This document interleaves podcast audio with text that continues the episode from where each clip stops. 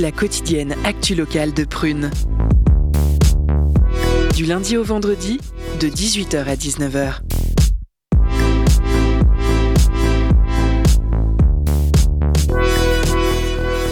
Chers auditeurs, auditrices, quel plaisir de vous retrouver après une semaine de vacances euh, pour certains.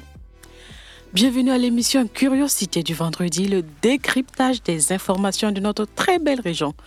Euh, même avec ces vacances, euh, j'ai toujours pas changé de, de nom, c'est toujours presque au micro. Vous allez bien, messieurs, dames? Très bien, Ça et va, toi? merci. Vos vacances, euh, ça s'est bien passé? On n'a pas pris. On a besoin de vacances. Je suis d'accord. Auditeurs, auditrices, à l'orée de la Journée des droits des femmes, cette émission est notamment un focus sur les femmes et le féminisme. Et oui, c'est pourquoi nous recevons une comédienne de la pièce Fallope nommée Laureline Lejeune. J'espère que je prononce bien Laureline. C'est parfait. Ah, super. Vous allez bien? Ça va bien. Merci beaucoup. Alors, cette pièce euh, intitulée Fallope parle de la lutte des femmes pour disposer euh, de leur corps entre 1960 et 1980. Elle est jouée actuellement au théâtre. Son nom, on écoutera euh, cela au micro de Clémence. Tu vas bien Clémence? Super, super.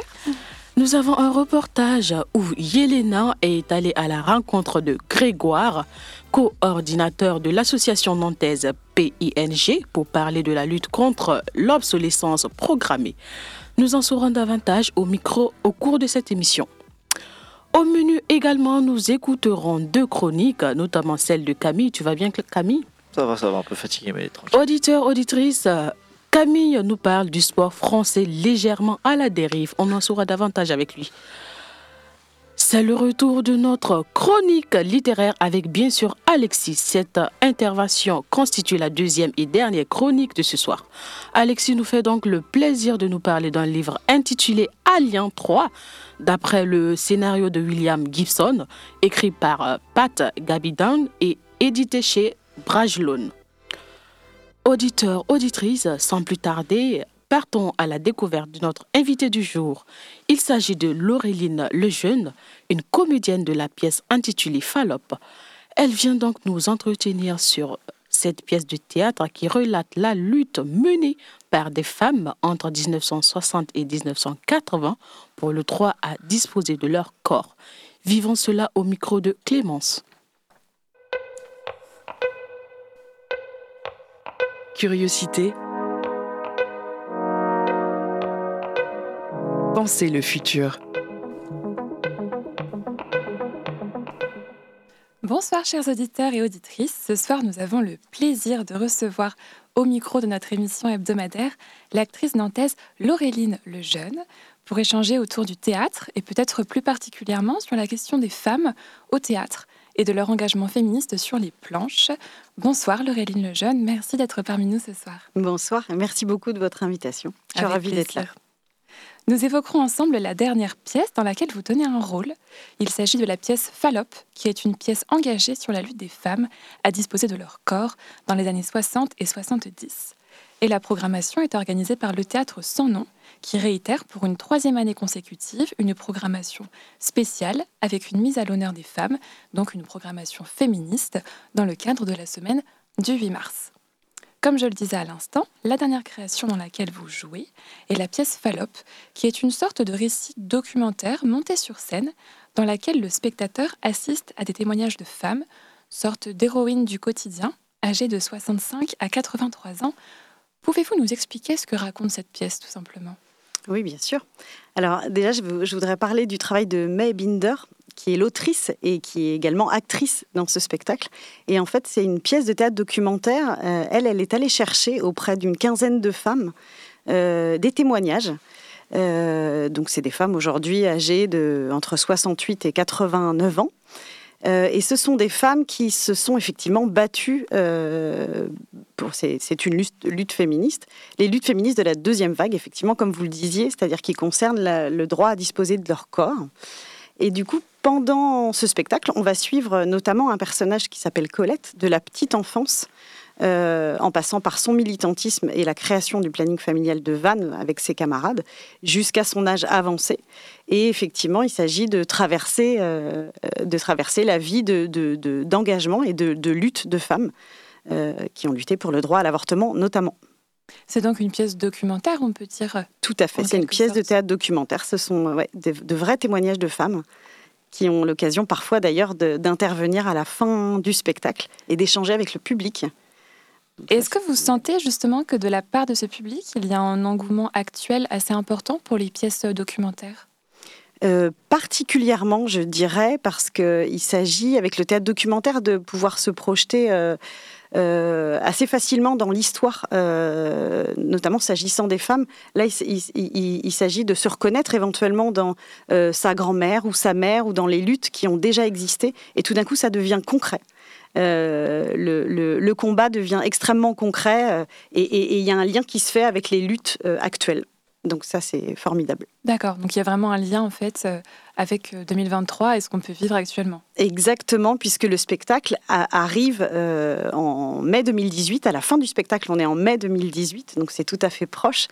Et là, on va évoquer euh, différentes le droit à disposer de son corps, s'agissant notamment du viol et puis du consentement, qui sont des questions actuelles, même si le droit à disposer de son corps et l'avortement sont encore encore des questions très actuelles, mm. effectivement. Donc cette pièce est inspirée de, faits réels, ce qui la rend d'autant plus puissante par la véracité du jeu. Lorsque vous jouez en tant qu'actrice dans une pièce engagée, par quelles émotions êtes-vous traversée lorsque vous vous mettez dans la peau de votre personnage? Alors, s'agissant de ce personnage particulièrement et de ce spectacle, euh, ça résonne à plein d'endroits euh, en tant que, femme, actrice, évidemment, et puis, euh, d'entendre tous ces témoignages-là.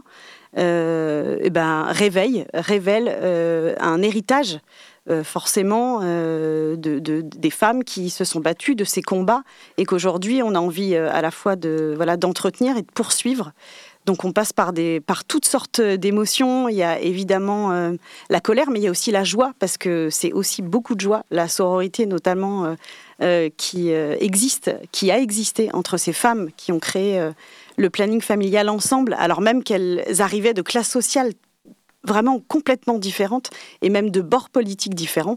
Et elles, elles ont réussi à créer cet endroit pour toutes les femmes. Donc ça, c'est voilà. Donc il y a vraiment une grande émotion lorsque vous êtes sur scène euh, ah oui, avec vos collègues actrices. Je ne sais pas si on dit collègues entre actrices. Euh, oui, collègues, camarades. Camarades. Ouais, c'est ça. Oui, bah oui. D'ailleurs, je vais citer May Binder. Il y a aussi Cécile Barguin qui est sur scène euh, et Sébastien Loiseau.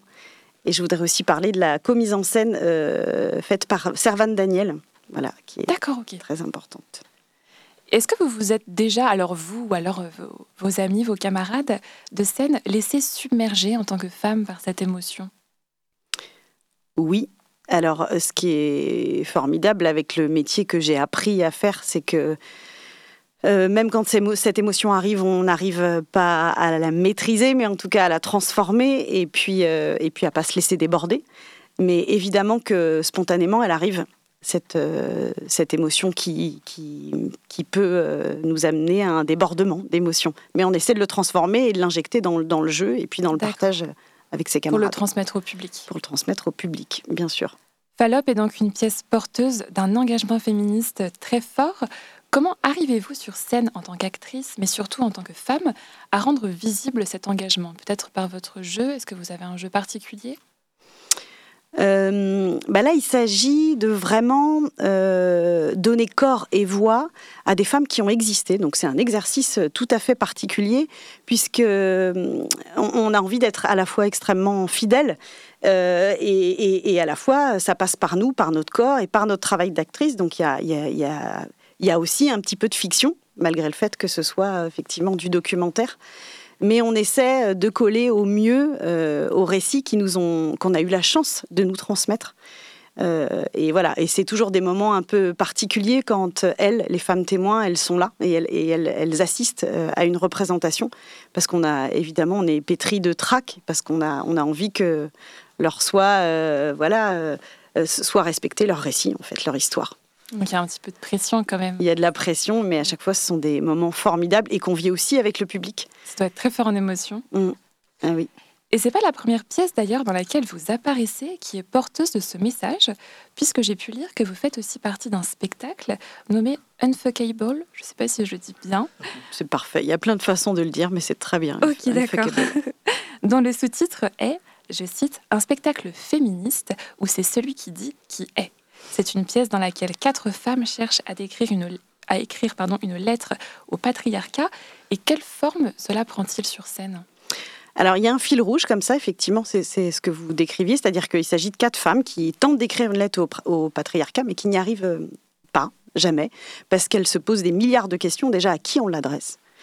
Euh, en plus, on n'a pas son adresse. Est-ce qu'il faut être exhaustive? Euh, Qu'est-ce qu'on y dit? Quel est le contenu? De qui on parle? De quelle place Donc voilà, on en fait quelque chose de évidemment enfin j'espère assez drôle puisqu'on n'y arrive jamais. Euh, et, dès l'instant qu'elles sortent de cette cabine dans laquelle elles sont enfermées, elles se permettent des endroits euh, euh, de, fiction où elles font par exemple une parodie de films d'action. donc ça, on s'amuse évidemment beaucoup à faire ça. un endroit aussi où on fait des réunions de féministes anonymes. Donc euh, voilà, on se permet, euh, on a écrit toutes les quatre et on s'est permis vraiment tout ce qui nous passait par la tête et tout ce qui nous faisait rire dans la vie et ce qui nous rendait aussi très tristes. D'accord, c'est donc un spectacle écrit du coup à, quatre mains, c'est ça? Oui, tout à fait. Huit mains pour le coup. Huit mains, exactement. Les quatre comédiennes euh, qui sont sur le plateau sont aussi autrices.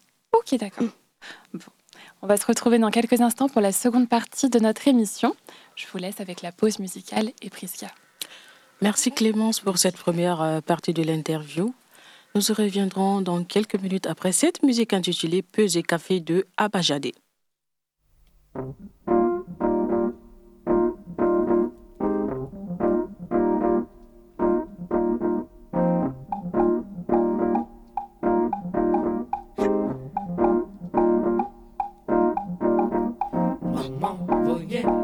café Maman voy a pensé café. Maman voy a pensé café. Maman voy a pensé café. Maman voy a pensé café.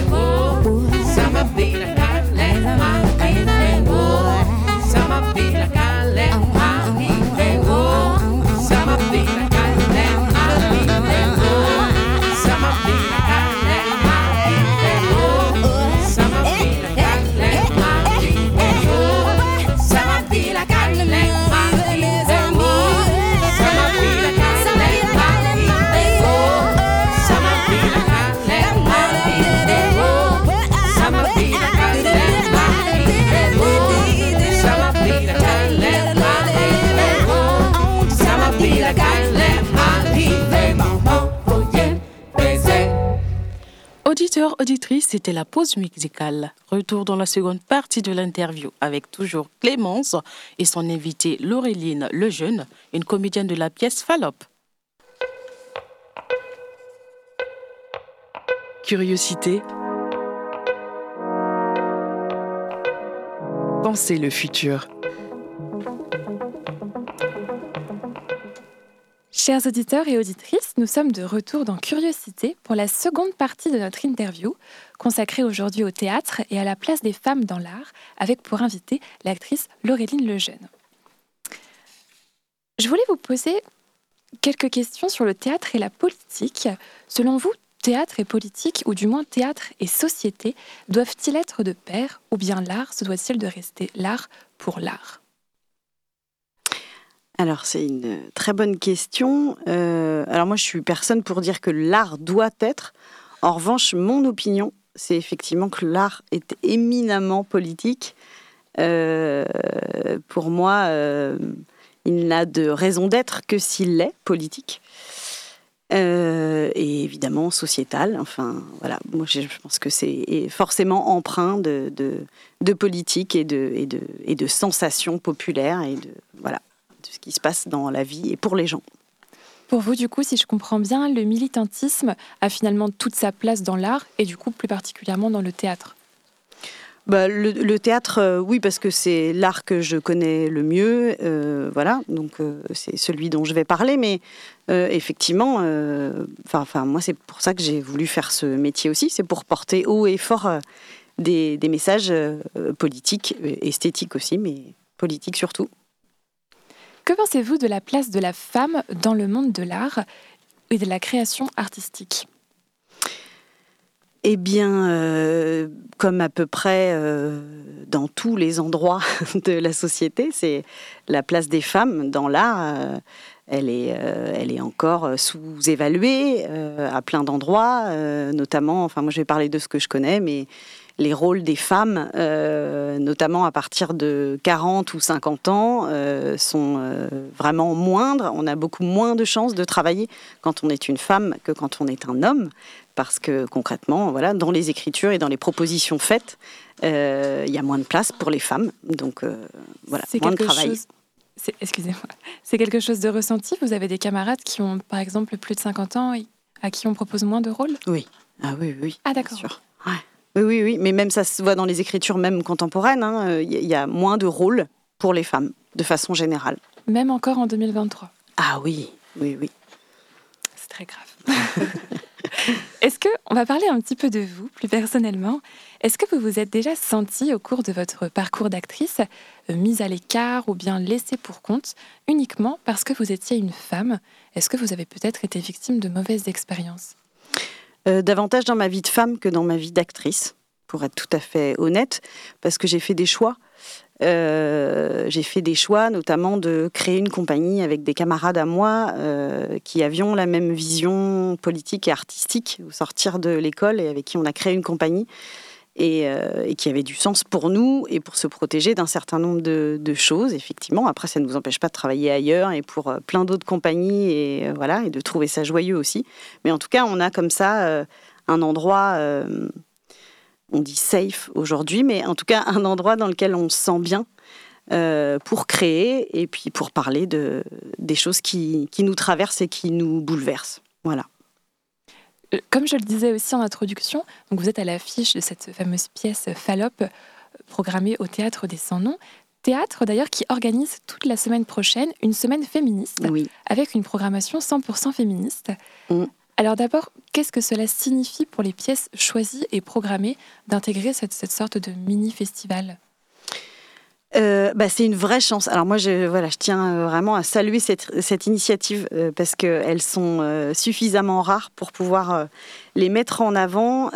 donc le Théâtre sans nom décide de laisser la place aux actrices voilà, sur toute cette semaine. Et puis, en plus de proposer à deux associations d'être présentes et de parler de la façon dont elles mènent des actions au quotidien, à l'année.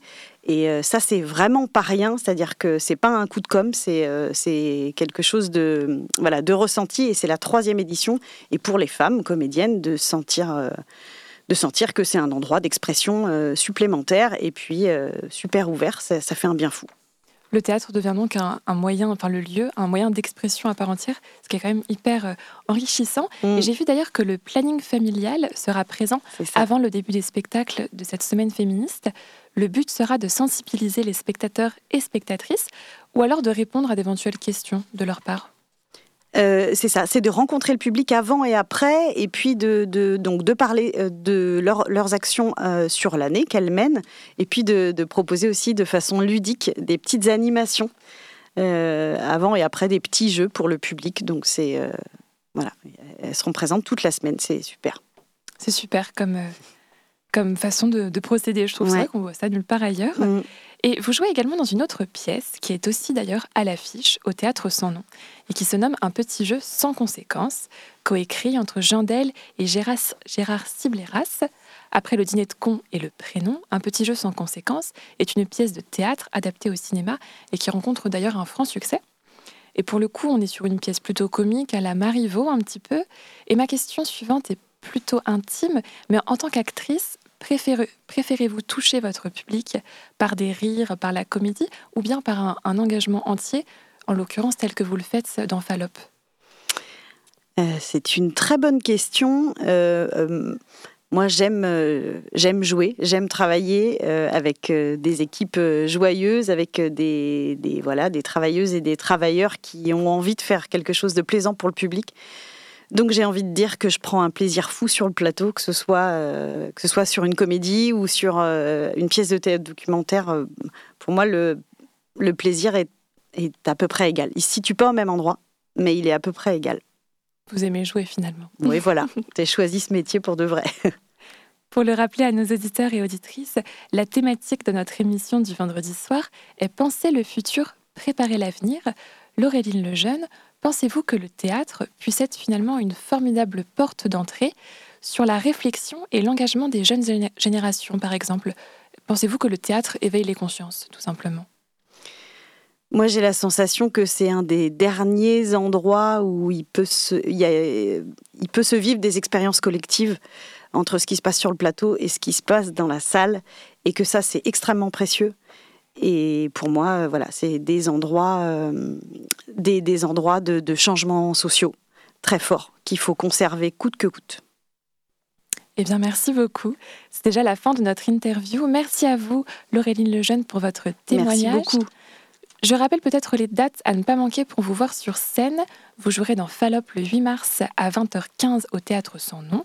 On pourra également vous retrouver dans un petit jeu sans conséquences qui reste à l'affiche jusqu'à début avril, mm. toujours au théâtre sans nom. Je oh, rappelle jusqu'au pardon, ça a été prolongé jusqu'au 17 juin. Ah, oh, bah formidable. Jusqu'au donc vous m'avez dit 17 Jusqu'au 17 juin. 17 juin. Bon, super. Je rappelle également à nos auditeurs et auditrices que le Théâtre sans nom organise une programmation spéciale, et ce pour la troisième année consécutive, mettant à l'honneur les femmes dans un élan de sororité. Cette programmation se tiendra du 8 au 11 mars et les tarifs des spectacles sont compris entre 10 et 24 euros. Vous pouvez retrouver bien évidemment toute la programmation et faire vos futures réservations sur le site officiel du Théâtre sans nom. Merci pour votre fidélité, je vous souhaite une très belle soirée et vous donne rendez-vous la semaine prochaine et ce sera à nouveau Loeva qui sera au micro. Alors, auditeurs, auditrices, je vous l'avais bien dit, ça serait euh, euh, un bon euh, l'entretien avec Laureline, c'est bien ça? Exactement.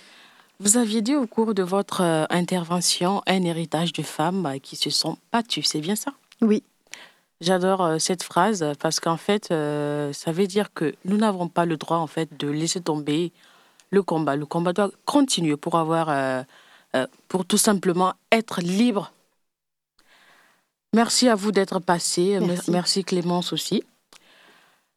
Comme toujours, nous avons des présents pour vous. Faisons un tour du côté des cadeaux avec Lola.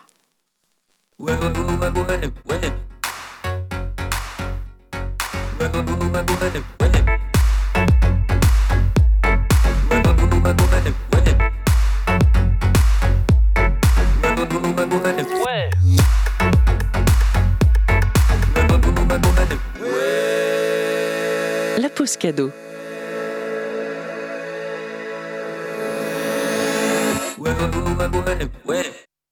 Aujourd'hui, Prune te propose de, remporter des places pour le concert du groupe The Psychotic Monks. Ils, seront au Stéréolux euh, le vendredi 10 mars pour vous faire découvrir leur nouvel album Pink Colors Surgery. Alors tente de gagner des places en nous envoyant un message sur l'Instagram de Prune. Je vous laisse découvrir leur univers avec un extrait du morceau It's Gone. C'est tout de suite sur Prune.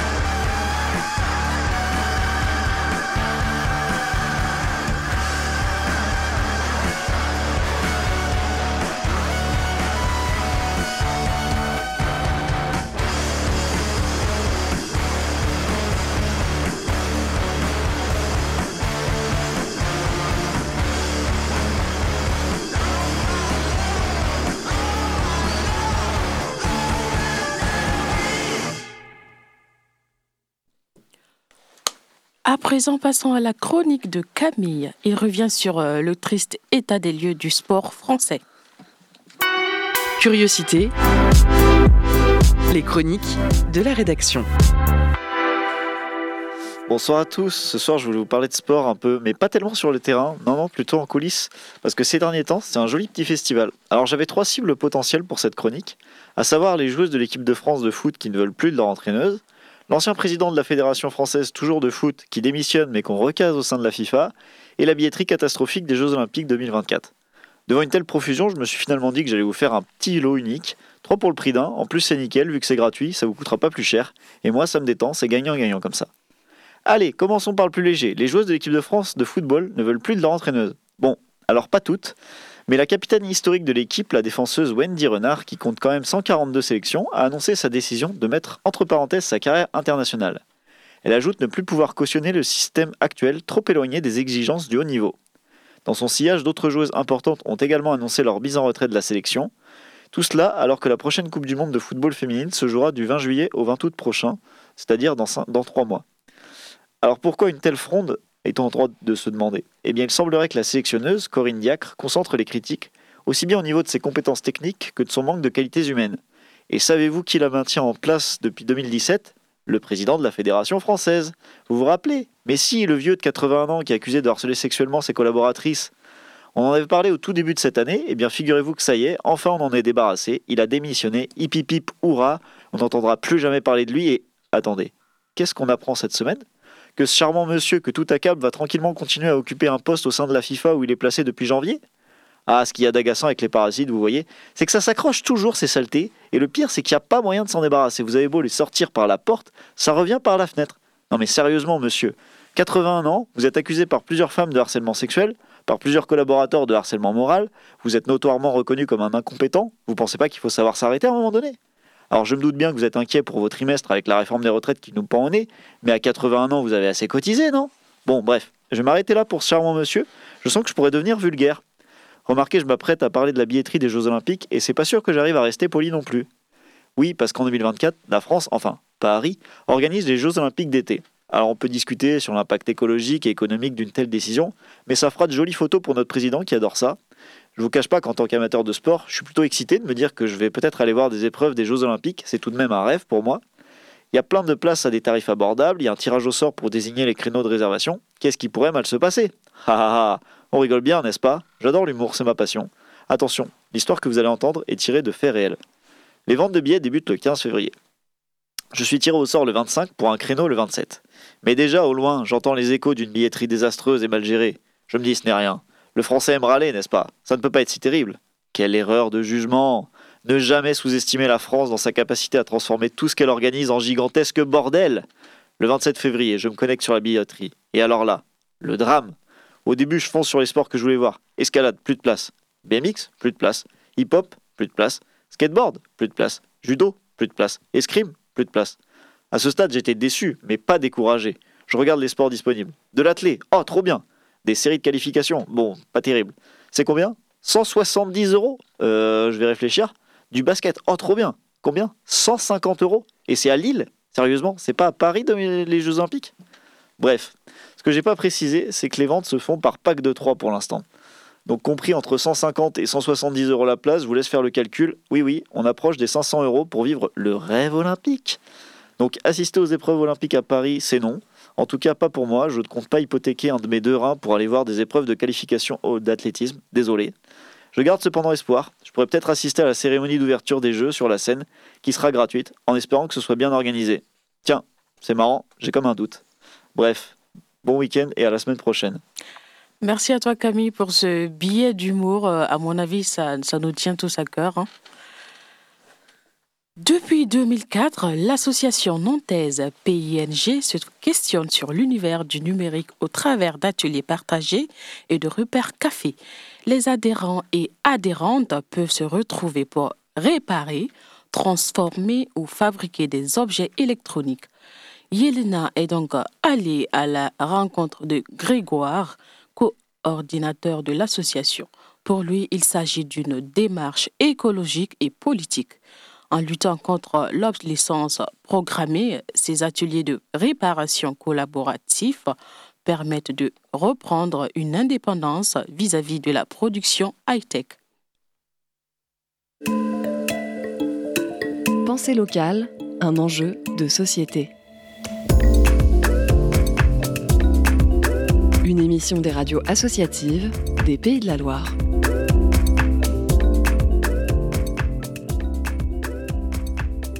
Ping existe depuis 2004. Ancrée dans le quartier du Breil à Nantes, l'association questionne notre rapport au numérique au travers d'ateliers partagés.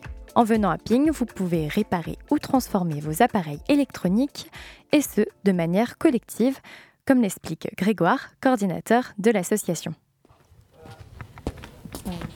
Euh, donc là, on est au 38 rue du Breil et on est dans une ancienne école, c'est sur cette partie-là. Donc euh, derrière ces portes, il y a encore des enfants et des sonneries. Et là, on est vraiment sur euh, le pôle associatif où on a bah, différentes assos, dont Ping. c'est l'espace administratif. En voyant que partagée. il y a plusieurs, plusieurs possibilités. Soit ils viennent parce qu'ils ont un projet, ils ne savent pas comment le réaliser. Euh, et ils viennent un peu pousser la porte par curiosité en disant bah tiens voilà je voudrais faire un hologramme euh, je ne sais pas comment m'y prendre mais je sais que vous avez des machines et là généralement on les oriente on les aiguille on construit avec eux et on documente aussi tout ce qui est fait pour que ça soit répliqué et réutilisable par d'autres ça c'est une valeur qui est vraiment essentielle pour nous dans notre Fab Lab c'est on ne fait jamais à la place des personnes et surtout chaque personne documente pour pouvoir essaimer autour euh, de ceux qui voudraient réutiliser ce même projet ça, c'est le euh, premier profil. J'ai une idée, je ne sais pas trop comment, j'ai pas de matos, je viens. La deuxième, c'est euh, on organise notamment régulièrement des ateliers euh, de réparation, des repair café une fois par mois, où là on touche un public un peu différent, qui vient avec une problématique, voilà, mon grippin il marche plus, ma bouilloire elle marche plus, et en même temps, bah, j'ai pas envie de la changer. Ça se trouve, c'est une toute petite pièce, ça se trouve, ça coûte cher, ça se trouve, je pourrais apprendre par moi-même. Et en fait, par le biais de la réparation et justement de la consommation responsable, on va leur transmettre bah, des questionnements, des valeurs, des interrogations, et bah, ces personnes-là vont ensuite revenir, cette fois, dans le deuxième cas de figure où, ah bah tiens, finalement, ça a l'air chouette, j'ai un projet, mais je sais pas comment y prendre. Bonjour, je m'appelle Marie, et voilà, je viens à Ping depuis fort longtemps. Oh oui, ça fait 5-6 ans, voire plus. Et puis, euh, bien écoutez, je, je répare tout euh, le matériel des associations que je fréquente. Là, je relook des robes. Des robes qui nous sont données ou vendues pas très cher. Et puis, euh, bah, je les adapte. Voilà. Et voilà. Pourquoi venir les réparer plutôt que, par exemple, les changer? Il ne faut pas jeter il pas jeter, euh, tout est réparable, euh, ou du moins quand on jette, c'est qu'il n'y a plus rien à faire. C'est un peu écologique, quoi. C'est comme, euh, c'est comme le rolling des robes, pareil. On a les Repair Café, assez classiques, où en effet, pour nous, c'est super important déjà qu'on ne jette pas à chaque fois que quelque chose ne fonctionne pas, pour deux raisons. Un, en effet, l'impact environnemental, mais il y a aussi un aspect un peu politique derrière, de se dire, bah, comment ça se fait qu'aujourd'hui on soit dépossédé de la compréhension des outils du quotidien? Comment ça se fait que moi, demain, j'ai un souci sur mon réveil matin, je ne suis pas capable de le réparer? Donc il y a aussi une forme d'éducation populaire dans ces ateliers-là où, en effet, il y a un impact environnemental super important, et on ne, le nie pas du tout, mais il y a aussi un impact politique derrière, et c'est important pour nous que chacun puisse se rapproprier ces moyens de production aussi, de se réapproprier comment je gère mes objets du quotidien sans être dépendant de quelqu'un d'autre extérieur euh, sur euh, leur vie. Mais ça marche pour les objets du quotidien, mais aussi sur les appareils numériques. Typiquement, un ordinateur, bah, quand il marche plus, on va pas le jeter. On va le démonter, on va le désosser, on va voir ce qui ne fonctionne pas. Donc il y a un petit jeu d'enquête assez, stimulant. Une fois qu'on a trouvé le, coupable au sein de la machine, on va le changer. Et là, on va redonner un second souffle aussi à la machine vous demander, c'est quoi la machine là euh, À quoi elle sert euh C'est une imprimante 3D. On a des, designers qui viennent euh, essayer de, fabriquer des objets de décoration ou autres avec une impression 3D. Et l'autre utilité principale qu'on défend aussi nous, c'est que ça puisse aider à réparer des choses. Hum, sur un objet où il va manquer une toute petite pièce qui est cassée ou qui est perdue, on va remplacer cette pièce-là. Voilà, de la faire sur mesure. Après, des fois, on, a le réflexe d'imprimer en 3D alors que c'est parfois plus simple de ne rien faire. Dans le sens où euh, on a la petite anecdote d'une personne qui était venue réparer une, une balance un pèse-personne qui avait quatre pieds et puis il manquait un pied. Et en fait, euh, on est parti dans une conceptualisation de comment on pourrait créer ce quatrième pied, etc. Alors qu'en fait, il suffisait d'enlever les trois autres. et on retrouvait l'équilibre de la balance. Voilà, donc c'est pas non plus toujours. Euh... ça simplifie pas toujours la vie finalement. Voilà, faut, faut bien réfléchir avant de lancer une impression, je pense. C'était Pensée locale, un enjeu de société. Une émission de la Frappe, la Fédération des radios associatives en Pays de la Loire. Reportage de Yelena Parento pour Prune. Such an innovative face, they are the ones who speculate. We turn around, they blindfold all the weekend. Never want to hesitate, although they always escalate. For once, I wish I were less obedient.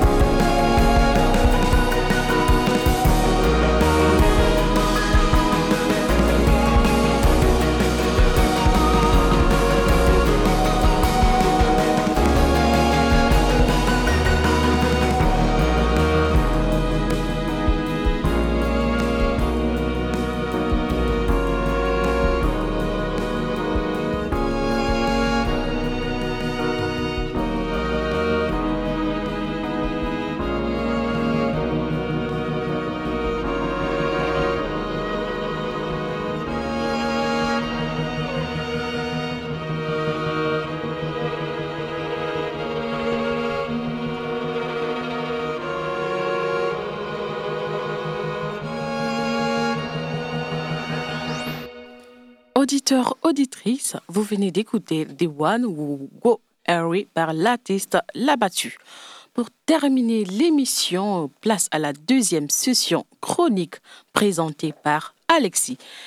Il nous parle d'un livre intitulé Alien 3, d'après le scénario de William Gibson, écrit par Pat Cadigan, édité chez Bradchlon. Curiosité. Chroniques de la rédaction. Et oui, de retour dans cette euh, chronique euh, littéraire que je suis toujours très content de euh, présenter. je vais vous parler aujourd'hui, une fois n'est pas coutume, mais en fait aussi un petit peu, de science-fiction en bouquin et d'un livre qui m'a attiré l'œil immédiatement en tant que fan de science-fiction également au cinéma. il s'agit donc de Alien 3, mais Alien 3, vous allez me dire, mais ça existe déjà. Oui, Alien 3, c'est le troisième film de la saga Alien, après Alien Aliens, donc de rétrospectivement de Ridley Scott et de James Cameron, et donc Alien 3 qu'on doit appeler Alien Cube hein, normalement, puisque c'est un petit 3 en haut, euh, qui est indiqué et qui avait été finalement réalisé par David Fincher. C'était son premier long métrage euh, avant qu'il fasse la carrière euh, qu'on lui, qu'on lui connaît. et il a, pardon, euh, et, euh, et, donc, ensuite, il y en a eu un, il y a Alien Résurrection, etc. Vous, vous connaissez. Euh, donc, Alien 3, le livre que j'ai lu, dont je vais vous parler, n'est pas la novélisation de ce film, justement, qui a vraiment eu lieu. En fait, il faut savoir que Alien 3 a été un, un projet maudit. il l'est encore, hein, si on, on, en parle avec justement les personnes qui ont bossé sur le film qui s'est véritablement fait. Ça a été une, une catastrophe, de mauvaises relations entre le réalisateur, le la production euh, et même euh, la star euh, Sigourney Weaver, enfin véritablement. Et c'est même un miracle que le film se tienne aussi bien, même s'il est largement mal aimé des, fans de, la saga. rétrospectivement, les gens l'aiment beaucoup plus une fois qu'ils ont vu les suites qu'il y a eu par donc Alien Prometheus, etc. bref, donc Alien 3, je vous ai dit, donc un film un peu maudit, avec un parcours assez, assez intéressant et chaotique et surtout très documenté. C'est-à-dire qu'on en sait beaucoup là-dessus. Euh, il y a eu beaucoup de, comme, comme ça arrive assez souvent euh, au cinéma, dans le, dans le cinéma américain, il y a eu beaucoup de scénarios successifs où on a demandé à des, grands scénaristes hein, euh, de s'attaquer justement à la possibilité de faire un troisième opus. Et puis souvent, bah, c'est retravaillé ou alors c'est carrément écarté, mis de côté.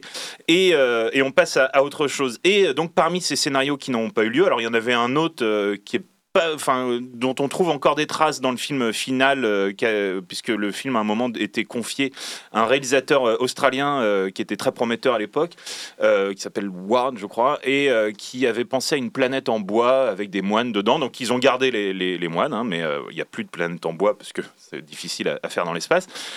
et avant ça, donc il y avait un, un, projet un peu mythique qui est donc ce scénario qui avait été signé par William Gibson.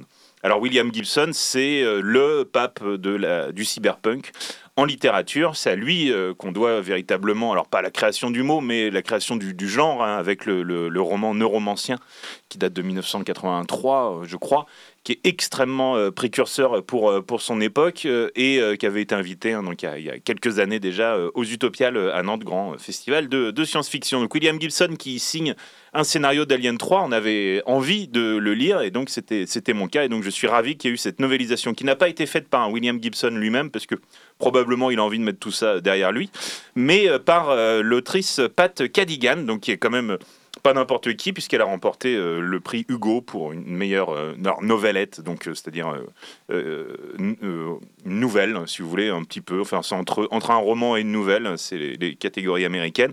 Donc le prix Hugo étant le, prix le plus prestigieux mondial hein, de, pour les livres de science-fiction. Et donc elle s'attaque à ce scénario et en fait un roman et euh, il est édité chez Bragelonne, donc qui édite euh, bah, beaucoup de, fantasy, mais également donc de, la science-fiction. Euh, et, et, donc, qu'en est-il de, ce livre, puisque il est intéressant en soi à découvrir, et c'est pour ça que je me suis jeté dessus. mais de quoi ça parle? Alors, juste pour ceux qui connaissent un petit peu, on est beaucoup plus proche de Aliens 2, donc Alien 2, le, le, film de James Cameron, dans le sens où on continue cette histoire, alors que Alien 3, le film, celui qui a vraiment eu lieu, avait dès le début du film donc euh, évacué euh, deux des trois personnages survivants du, précédent. Alors c'était un petit peu triste, notamment je pense pour les acteurs et actrices qui jouaient ces personnages. Ils, ont découvert ça. Euh, donc ça continue un peu plus cette histoire-là et ça se place, ça se passe pardon sur surtout une, une planète, enfin plutôt une station orbitale qui est tenue notamment par l'armée. Donc voilà, on va avoir les, les fameux Space Marines, donc les, les, euh, les soldats de l'espace. Et euh, je dois dire que moi, c'est un genre littéraire, alors que je suis pl- plutôt euh, peu militariste, hein, c'est peu de le dire d'ailleurs, mais euh, je, je sais pas pourquoi je kiffe les histoires de, Space Marine, donc les, les, soldats de l'espace avec des, armes qui désignent des, extraterrestres. C'est parfois pas très malin, mais des fois c'est hyper cool, comme dans Aliens de James Cameron. Donc là, on continue avec ça. Je pense comprendre euh, à la lecture euh, du livre que euh, au moment où ce scénario, ou en tout cas à, l'état du projet Alien 3, à ce moment-là, Sigourney Weaver ne voulait pas tourner dedans, ou alors très peu, puisque son personnage ne fait qu'apparaître et part ensuite ailleurs. Mais le, livre va donc se concentrer sur le, caporal X, qui était joué par Michael Bean, donc qui est à cette époque-là l'acteur favori de de, euh, de James Cameron, puisqu'il l'a fait jouer dans. euh, C'est lui qui joue John Connor, non pas John Connor, mais euh, le, pote de John Connor qui revient dans le passé dans Terminator, et puis qui joue donc X dans, dans Aliens. Et donc là, ça se concentre sur lui et bah, sur le fait que les aliens, les xénomorphes, donc ces espèces d'horribles bestioles de l'espace qui ont été dessinées par le, le génial H.R. Giger, continuent d'évoluer à leur environnement. C'est-à-dire, c'est vraiment des machines absolument. Faites juste pour tuer, qui n'ont visiblement aucune conscience, aucune conscience d'eux-mêmes d'ailleurs, Euh, pas, de, notion de survie, hein. ils sont prêts à, mourir juste pour bouffer des gens, euh, et euh, c'est toujours aussi effrayant d'imaginer ces bestioles. Donc là, il y a une nouveauté un petit peu, c'est que... euh, alors normalement, euh, ça rentre par la bouche là avec les les, les, les pieuvres, euh, voilà, les facehuggers là qui s'accrochent à, vous, qui pondent dans votre ventre et ensuite euh, un, bonhomme, un, alien, mini alien, sort de votre bide en vous en, écra- en éclatant la cage thoracique et en vous tuant évidemment. Donc là, euh, il imagine qu'il y a des euh, aliens qui euh, en fait prennent possession carrément du corps et tout d'un coup euh, remplacent euh, la personne en faisant éclater toute la peau euh, des personnes qui hurlent à ce moment-là. Donc c'est assez euh, gore. Euh, mais c'est un livre, hein, vous, c'est facile, euh, un peu plus facile à lire. Ça fait peut-être, euh, ça donnera peut-être un peu des, un peu des cauchemars. Alors, on, note quand même qu'il y a un petit peu moins d'ambition, mine de rien, dans ce scénario qui a été fait donc en, en roman ensuite, pour que dans que dans Alien 3 ou même dans Alien Résurrection, où là, ça partait un peu en vrille. Mais ce qui est intéressant aussi quand même dans la saga Alien, dans les quatre premiers en tout cas, c'est qu'il y a toujours un commentaire sur la maternité, sur euh, même la féminité d'une manière générale, avec euh, ce personnage principal donc, qui est joué par Sigourney Weaver, avec cet alien qui pond un œuf au milieu du ventre, et euh, cet alien qui sort euh, du ventre, en- enfin avec toujours le, vaisseau, euh, les vaisseaux qui, sont, euh, qui ont une intelligence artificielle ou un ordinateur de bord qui s'appelle toujours euh, Mother et qui a une voix féminine, euh, etc. D'ailleurs, c'est pour ça que Sigourney Weaver a prêté sa voix euh, au vaisseau dans euh, Wall-E. Euh, c'est une référence euh, à ça euh, aussi. Et donc là, dans Alien 3, bah, c'est vraiment juste un truc de bourrin. avec des, des aliens et des Space Marines qui leur tirent dessus. Et c'est très agréable à lire. Alors, on n'est pas véritablement dans le cyberpunk, dans les chefs-d'œuvre de, de William Gibson, mais euh, c'est tout à fait agréable pour euh, ceux qui ont la, curiosité justement de découvrir ce, ce scénario euh, qui avait été laissé pour, pour compte, pour compléter un peu votre, votre parcours, justement, votre connaissance de la saga Alien, en ayant même lu les films qui se sont pas faits. Euh, donc, euh, je vous le recommande, mais il faut quand même être déjà assez fan, peut-être, d'Alien pour, euh, pour apprécier tout ça, pour au, moins avoir vu les, deux premiers, ça c'est sûr. Donc, Alien 3, d'après le scénario de William Gibson, c'est un livre, une novélisation de ce scénario qui est écrit par l'autrice Pat Cadigan et c'est édité chez Bragelonne. Auditeur, auditrice, waouh Quel retour impressionnant pour Alexis. J'espère que vous avez euh, remarqué ça aussi, avec des aliens un peu partout. euh. Vous l'avez compris, c'est la fin de notre émission Curiosité du vendredi. Tout de suite, c'est le Planétarium Club sur Prune. Curiosité, ça recommence dès lundi. En attendant, vous souhaite un très bon week-end. Et n'oubliez pas le combat féministe.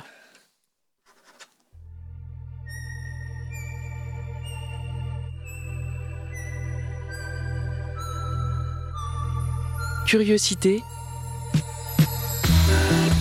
Du lundi au vendredi de 18h à 19h. Et en podcast sur prune.net.